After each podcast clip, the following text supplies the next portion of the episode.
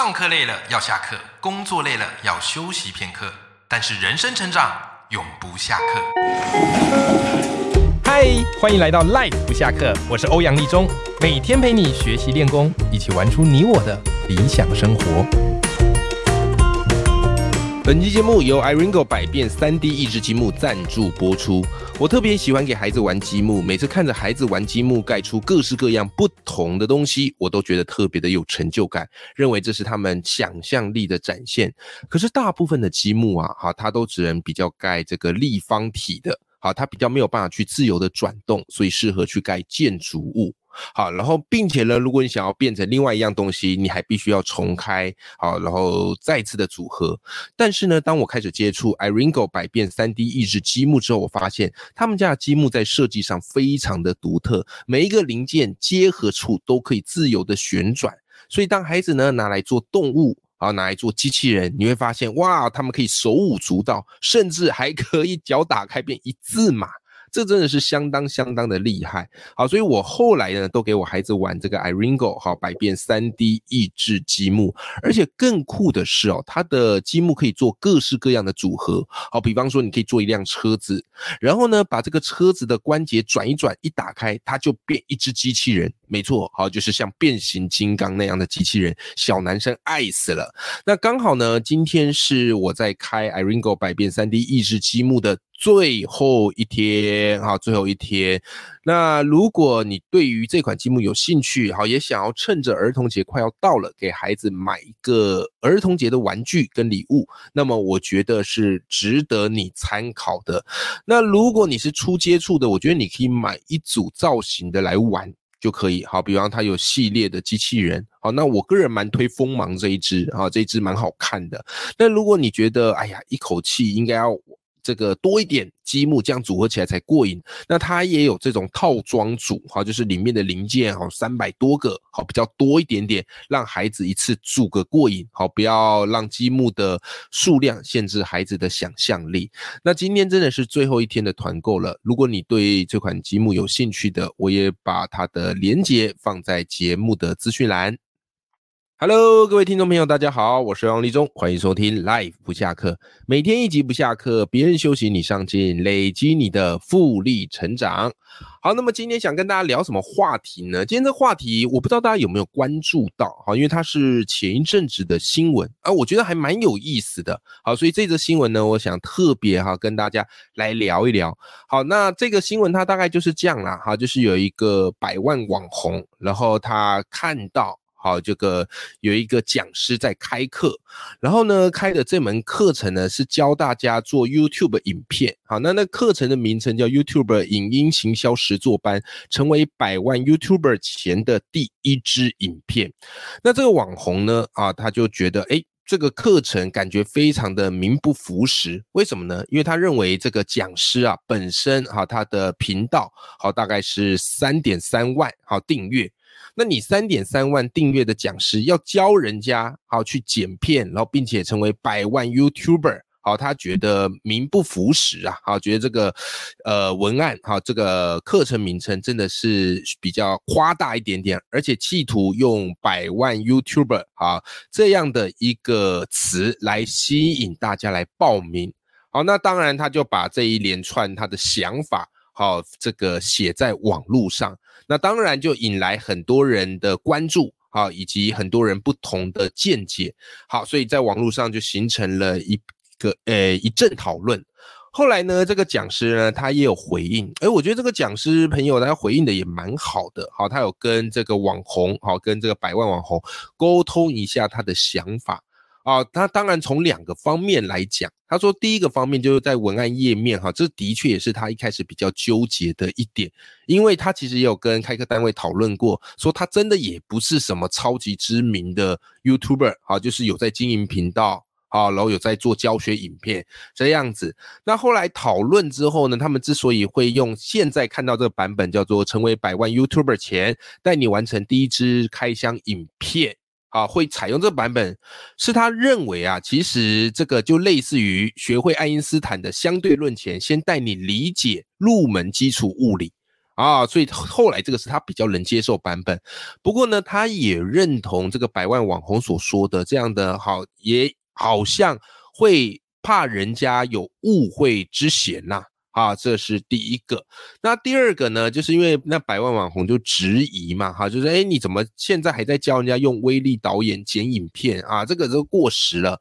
那他也有提出他的看法啦，因为他本来最推荐影剪影片是用剪映这个软体，但是因为他是算是对岸的嘛，而且有资安上面的问题，好，所以大部分呢，哈，用威力导演会比较可以避开这个政治的敏感性。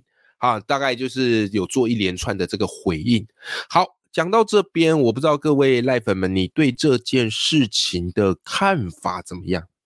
好，其实每个人的看法我都觉得是正确的哦。好，其实我我对于事情的看法就会觉得，哎，看你要从什么角度来切入。好，其实从这个点你可以看出，这百万网红他比较 care 的是，就是你用百万网红这个词啊，然后来吸引。招生学员，那你自己必须要百万网红啊！如果你的订阅没那么高啊，你开这个课自然而然就是要被放大检视嘛。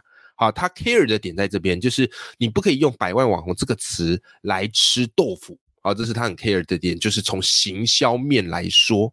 OK，好好，那当然啦，啊，那个从讲师面来讲，啊，就是他没有说这个课上完一定成为百万网红，他说百万网红前嘛，成为百万网红之前嘛，啊，你当然要学一些剪辑影片啊，剪接的一些方法，好，所以这个是一个入门的课程。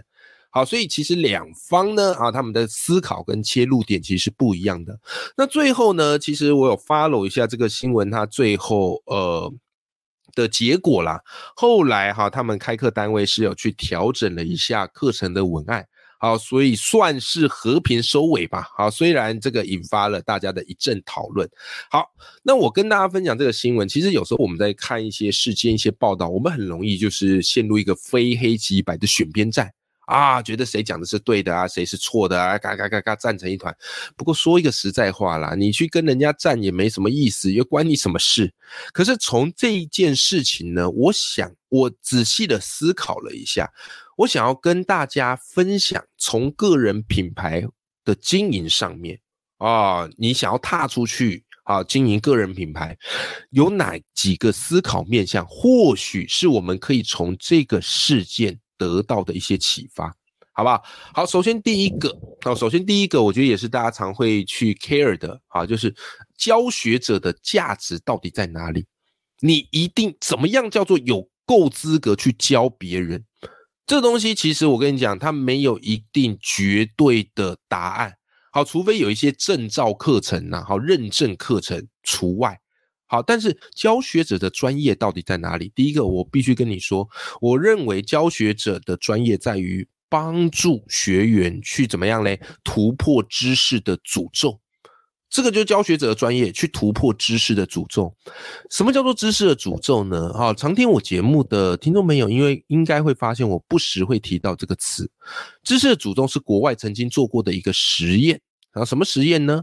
好，就是他找了一连串的歌，好，都是大家耳熟能详的歌，然后呢，把人分成两组，一组呢是打节拍的人，另外一组呢是听节拍要猜歌的人，然后他们就请打节拍人要打这一连串歌的这个节奏，并且问他们，你觉得这些歌你这样打节拍打出来有多少？你觉得有这个这这一个系列的歌的歌单，大概答对率有多少？就是那些拆解派人，你觉得他们答对率有多少？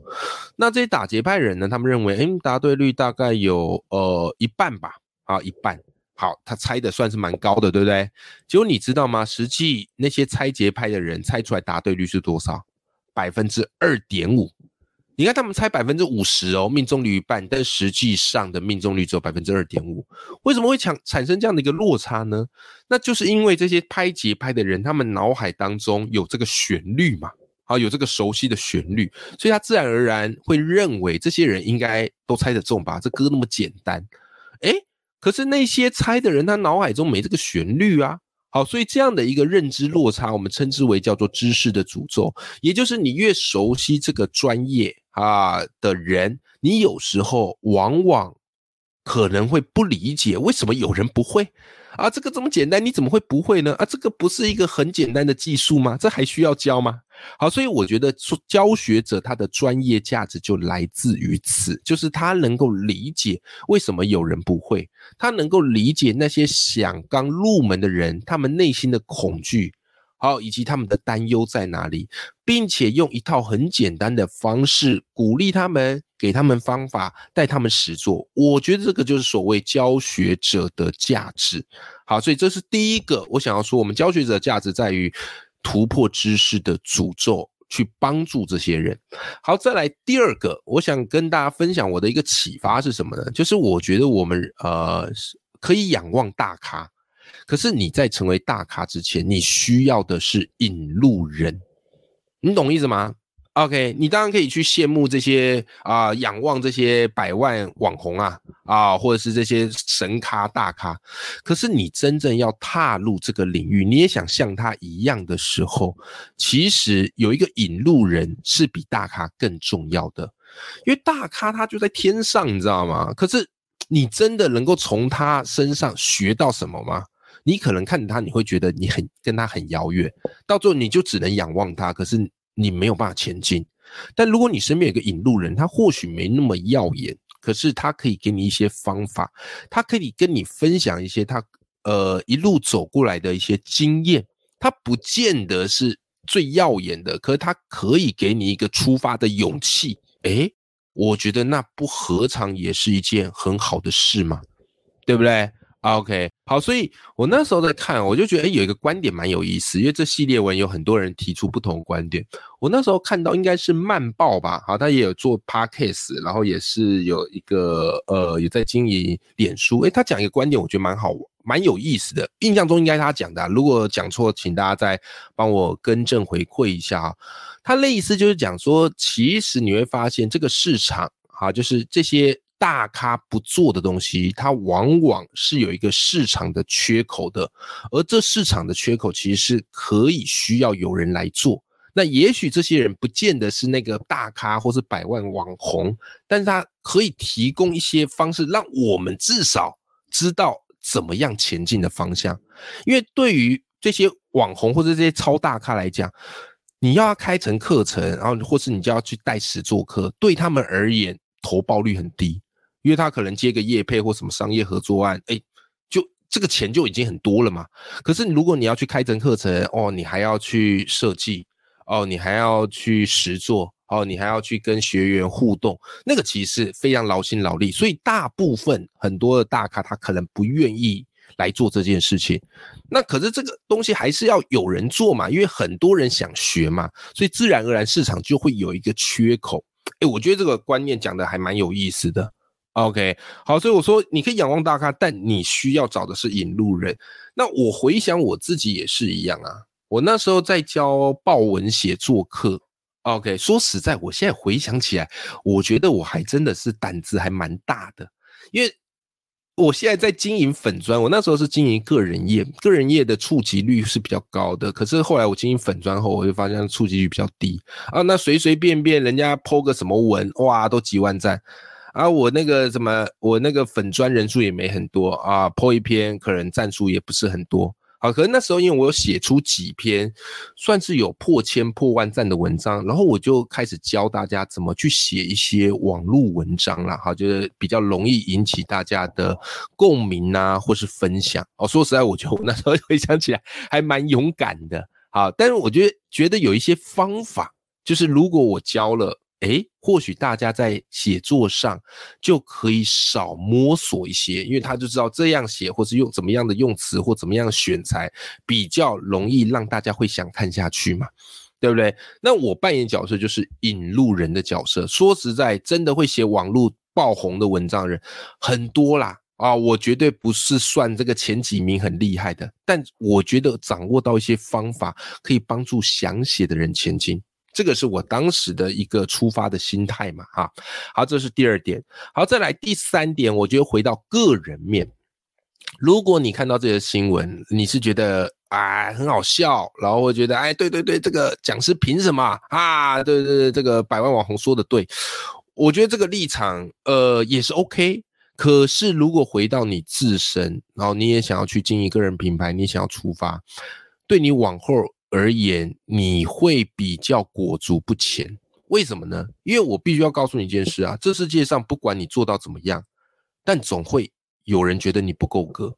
可是当人家觉得你不够格的时候，难道你就不出发了吗？啊，这件事情很值得你去思考。好，这件事情很值得你去思考。好，我之前讲到那个个人品牌，我也讲过有一句话嘛，好，就是说什么，当你说出一个头衔而不会觉得难为情的时候，哦，那就代表。你你就就代表你已经太晚了，也就是说你在做任何事情之前，就是你会会有一点点感到难为情，会有点害羞，会觉得哎呀，我真的够格吗？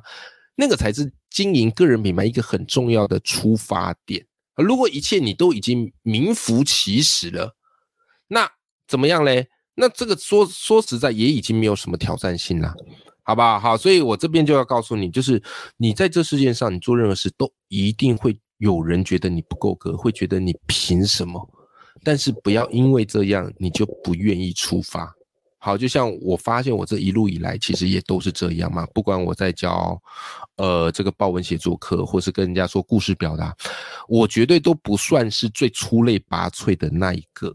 啊，那我当时在做的时候，其实我也是会有一点点担心，觉得哎呀，我够格吗？啊，比起这些超级大咖，比这些神咖，我觉得我根本就是个小咖。可是后来我不断去说服自己，啊，后来我不断的去说服自己，就是我是小咖没关系嘛，但是我能够帮助小小咖或是小小小咖，对不对？我能够当他们的引路人，然后给他们一些方法。让我们在走这段路的过程当中呢，哎，他比较不会迷惘，他比较不会惊慌失措，好不好？好，这个也是我觉得很重要的一个点。所以我常常用一句话哈，不断的提醒我自己，我说机会不是留给准备好人啊，但不是叫你不要准备，而是准备好这件事情呢，往往会变成很多人一个徘徊不前的借口。所以我常常讲，机会不是留给准备好人，机会是留给勇于出击的人。也许你在出击的过程当中会遭到一些质疑，会听到一些耳语，但是也请你要记着，就是不要让别人的耳语或是质疑带入你赶路的行程。好，这句话是当时我的人生导师许荣哲老师告诉我的。好，我觉得这句话对我而言非常非常的受用。